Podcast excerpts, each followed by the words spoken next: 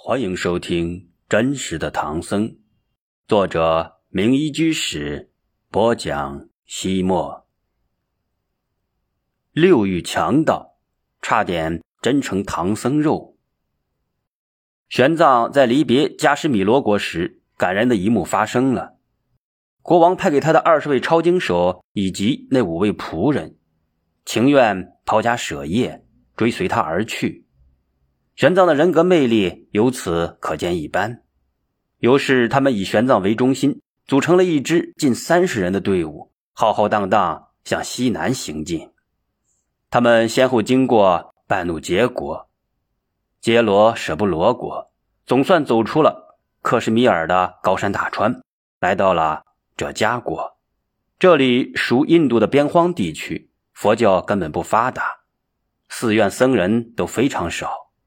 然而，玄奘的第一位朋友慧性却诞生在这里，并成长为名震全印度的高僧，不能不说是奇迹。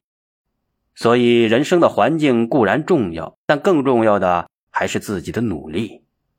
玄奘一行经过了舍耶卜罗城、舍杰罗城，到达了那罗僧河城。出了那罗僧河城，东面便是波罗舍大森林。印度气候炎热，降水丰沛，很适合树木的生长。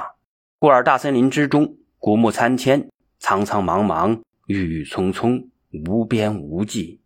大树之间还生长着密密麻麻的藤条，它们编织出一张硕大无朋的网，将整个大森林连接的密不透风。森林之中经常有各种动物出没，尤其是那些调皮捣蛋的小猴子。不知什么时候就会从茂密的枝叶中间钻出来，不等你看清他的嘴脸，就已经牵着藤蔓从这棵大树挡到了那棵树上。玄奘一行在森林中走了好长的时间，依然没有看到尽头。由于树大林深，枝叶茂密，连小路上空也不见天日，光线昏暗，白昼如同黄昏。不知为什么。玄奘忽然感到四周十分的安静，连那些神出鬼没的小猴子也不见了踪影。可是这种安静偏偏让人不安，好像有什么危机潜伏其中，随时随地都有可能发生。突然，一声呼啸，林中跳出了五十多个强盗，手里举着明晃晃的钢刀，挡住了他们的去路。玄奘等人手无寸铁，只好听天由命。任强盗宰割，那些劫匪把他们的金银财物搜了个精光，还剥下了他们身上的外衣。那个面目狰狞、性情残暴的匪首，为了防止他们今后报官，计划将他们通通杀死，以绝后患。他挥动着寒光凛凛的大刀，指挥群盗将玄奘他们赶到了一个深坑里。反正这些人很难爬上来逃走，所以群匪准备分完赃之后。在动手。这是一个干枯的水塘，四周荆棘丛生，陡峭的图案上挂满了藤萝。玄奘他们上天无路，入地无门，只能够乖乖的等死。那些从迦什弥罗国追随玄奘而来的人，早被吓得魂飞魄散，哭爹喊娘，乱作一团。一路走来，玄奘已经遇见过多次的盗匪，心中十分的震惊。他知道，在这种情况下，除了念佛祈求佛祖保佑之外，只能够静观其变。于是他席地而坐，默默念诵观音圣号。悟净看到师傅不慌不忙，也故作镇静，坐了下来。可是他毕竟是个孩子，心中诵经的同时，眼珠子四下乱看。突然，他在水塘的南岸发现了一条草藤掩映的泄水暗道。他悄悄摸过去，猫腰观察，暗道的那一端居然透出了光亮，这就是说那边有出口。他机警地暗示师傅可以从暗道之中逃走。于是玄奘与他躲过劫匪的监视，神不知鬼不觉地从暗道里匍匐而行。他们师徒二人飞也似的跑出了大森林，恰好遇到一个正在耕地的农夫，把遭遇盗贼的情况。告诉了他，农夫立刻停止耕作，取出一只螺号，向着村子的方向猛吹一气，村里的人们听到报警，手拿兵器纷纷涌来。不一会儿，就到了八九十人。玄奘带着他们到林中去搭救同伴。玄奘带着村民赶到时，强盗们还在分赃不均，而吵吵嚷嚷，尚未顾得上对池塘里的人下毒手。强盗们看到村民人多势众，霎时作鸟兽散，纷纷抓起抢来的财物，钻进了森林，逃得无影无踪。玄奘与村民们跳进水塘，把同伴们身上的绳索解开。村民们纷纷将自己身上的衣服脱下来给他们遮体，并搀扶着他们回村投宿。一路之上，那些惊吓过度的人，有的哭哭啼啼，有的相互抱怨，唯独玄奘无忧无虑，与村民们谈笑风生。他的同伴们说道：“法师，我们遭到抢劫，所有的财物被洗劫一空，没有盘缠，我们以后将寸步难行。你为何不发愁呢？”玄奘说道。那会儿我们骤然遇到强盗，情况危险万分，随时都有可能被砍下头颅。菩萨保佑，让我们躲过了大劫大难，性命无忧。中国有句古话：“天地之大，保曰生；生之既在，则保不亡。”人最宝贵的是生命，只要生命在，其他都好说。至于被抢的钱财，不过是一些身外之物，不必介意。车到山前必有路，请大家放宽心。今后的行程，贫僧自有办法。第二天一早，玄奘就率领这支衣衫不整的队伍上路了。他们走进了哲迦国东部边境的一座大城。城西路北也有一片大森林，不过这片树林之中没有。潜伏强盗，而是居住着一位年高德少、学问广博的婆罗门。他不但精通吠陀，而且对经百论、广百论也很有研究。所以玄奘专程前来向他请教。老人听说玄奘从遥远的中国前来取经，很是为其不畏艰险的求知精神所感动。当他听说玄奘一行中途遇强盗，所有的财物都损失殆尽。立刻派了一位侍者到城中为玄奘一行准备斋饭。城中有数千户人家，信仰佛教的较少，大多数人都是婆罗门教徒。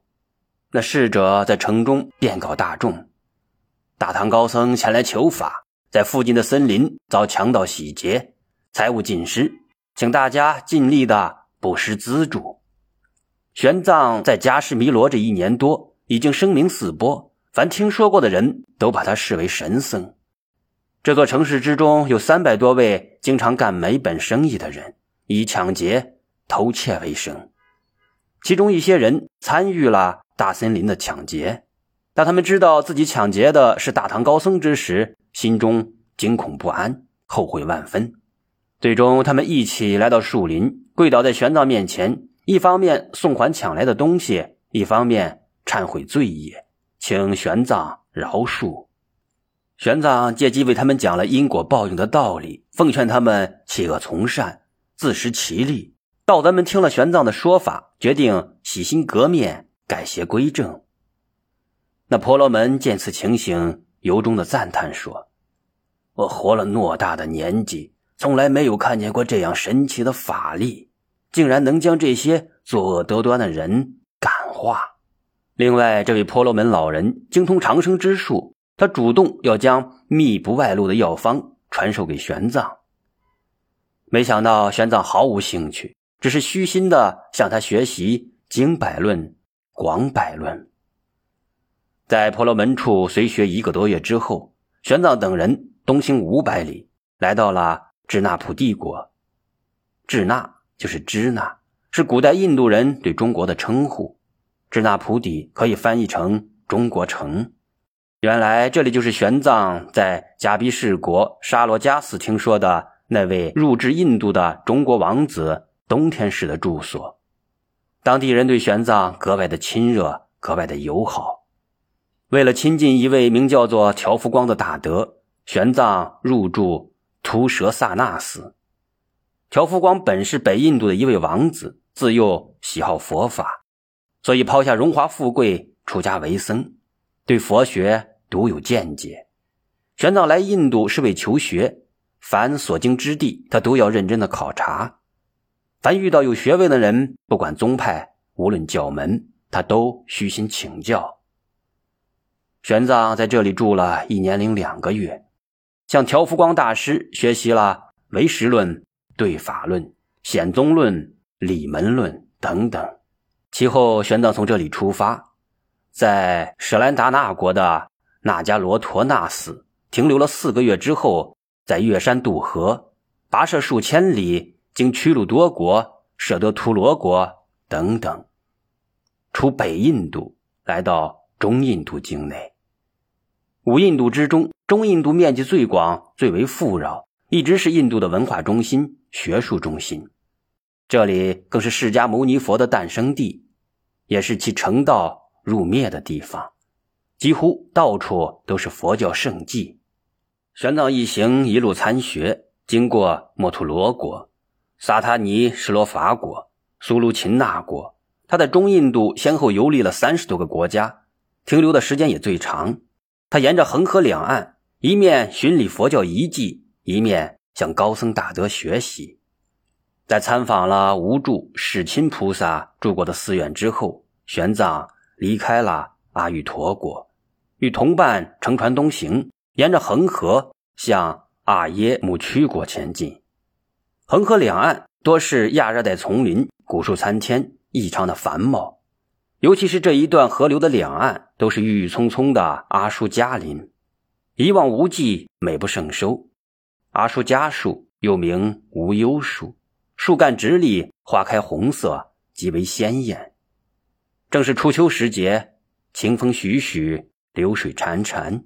空中水鸟翱翔，水里鱼儿嬉戏，顺风顺水，白帆高扬，不闻江声就已经船行一百多里，可以说这是玄奘西行以来最舒服、最惬意的一段路程。然而天有不测风云，就在风平浪静之中，船上所有的人都陶醉在恒河美景之时，岸边繁盛的密林之中，突然窜出了十几条船。那些小船冲着玄奘他们乘坐的大船直直而来，将他们团团围住。显然，这是一伙埋伏在此的水上强盗。几十个手拿钢刀的劫匪跳过船来，控制住水手们，将客船驶向丛林茂密的岸边。船上的乘客惊慌失措，乱逃瞎窜，有的人慌不择路，跳进滚滚河水之中，溺水而亡。玄奘在中国云游参学之时，曾经从成都乘船到锦州，又沿着长江直航扬州。他深知水上不同于陆地，在岸上遇到强盗还能逃跑，但在水中只能够任人摆布。玄奘十分镇定地嘱咐自己的同伴们不要慌乱，也不要企图反抗。强盗无非是劫财，把那些身外之物给他们就是了。可是这伙强盗似乎非同一般，他们在船靠岸之后，把所有人都赶到了岸上，还命令男人们脱掉衣服，一边搜查随身携带的钱财，一边仔细打量每一个人的身材面容。难道他们是在给自己的女大王相亲不成？不过不是为了给女大王或者是大王的女儿找丈夫，而是为了献给土家天神。土家天神是印度教中一个重要的女神，她是印度神话中雪山女神的多种形象之一，也是性力派崇拜的主神之一。献给女神的祭祀品不仅要五官端正，而且还要身体健康、仪表堂堂。原来这一伙强盗是土家天神的信徒，每年秋天都要找一个身体健壮、相貌端庄的年轻男子，杀取血肉来祭祀。祈求天神保佑和赐福，在这个教派众多的祭祀仪式之中，人祭是最为神秘也最为虔诚的一种，也就是拿活人的血肉献祭。在这些土家信徒看来，杀人祭祀不但不是犯罪，还能够消除自己前世今生的罪孽，让女神把吉祥降临到自己的头上。所以他们非常的认真，非常的虔诚，为女神挑选着牺牲人选。突然，强盗们眼前一亮，因为他们发现了玄奘。这个沙门姿容伟岸，气度不凡，而且身材匀称，皮肤细腻，肤色白净，显然是绝佳的人选。把他杀死，用他新鲜的血肉来祭女神，最合适、最吉利、最完美。于是，他们将玄奘从人群之中拉了出来，五花大绑，开始霍霍磨刀。玄奘平静地对那些强盗信徒们说：“以我这样污秽丑陋的身体。”居然有幸成为天神的祭品，实在是非常的意外。我不是舍不得这副肉皮呢，但是我跋涉千山万水远道而来，是为了到灵山朝拜佛祖，求取真经，流传东土。现在我的这个愿望尚未实现，便被杀害，对你们，对女神，恐怕都不吉利。船上通来的那些乘客纷纷替他求情，他的两个小弟子以及那些抄经手更是情愿以身相替，代他牺牲，却献祭女神。可是玄奘的气质、玄奘的神态是他们无法比拟的，所以那些强盗才不会拿着美玉换石头呢。再说，在他们看来，献祭女神是最为神圣庄严的事情，如果糊弄女神，是要遭报应的。强盗们对所有人的哀求置若罔闻，开始准备祭祀仪式。一个头目模样的强盗让人在树林里打扫出一片平整的空地，用水和土筑起了一座祭坛。